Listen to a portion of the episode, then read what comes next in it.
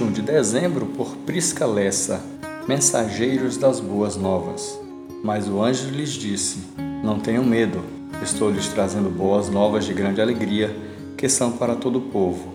Hoje, na cidade de Davi, lhes nasceu o Salvador, que é Cristo Senhor. Lucas 2, versos 10 e 11.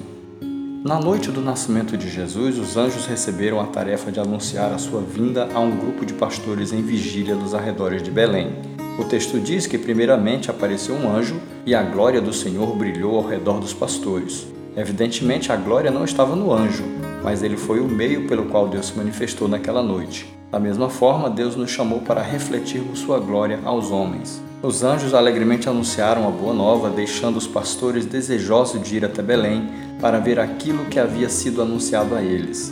Diante disso, devemos refletir: com que alegria e disposição temos anunciado a mensagem de Deus àqueles que estão ao nosso redor? Será que nosso anúncio acerca de quem é Jesus tem produzido nas pessoas o desejo de ir conhecê-lo? Precisamos anunciar a mensagem da salvação com alegria e entusiasmo.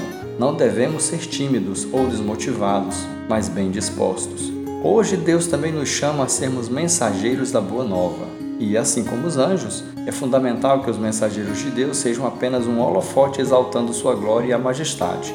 O holofote não ilumina a si mesmo, mas alguém mais importante do que ele. Da mesma maneira, devemos buscar a glória de Cristo e não a nossa, cumprindo diariamente a missão que ele nos deixou Ide por todo o mundo e pregai o Evangelho a toda criatura. Marcos 16, 15.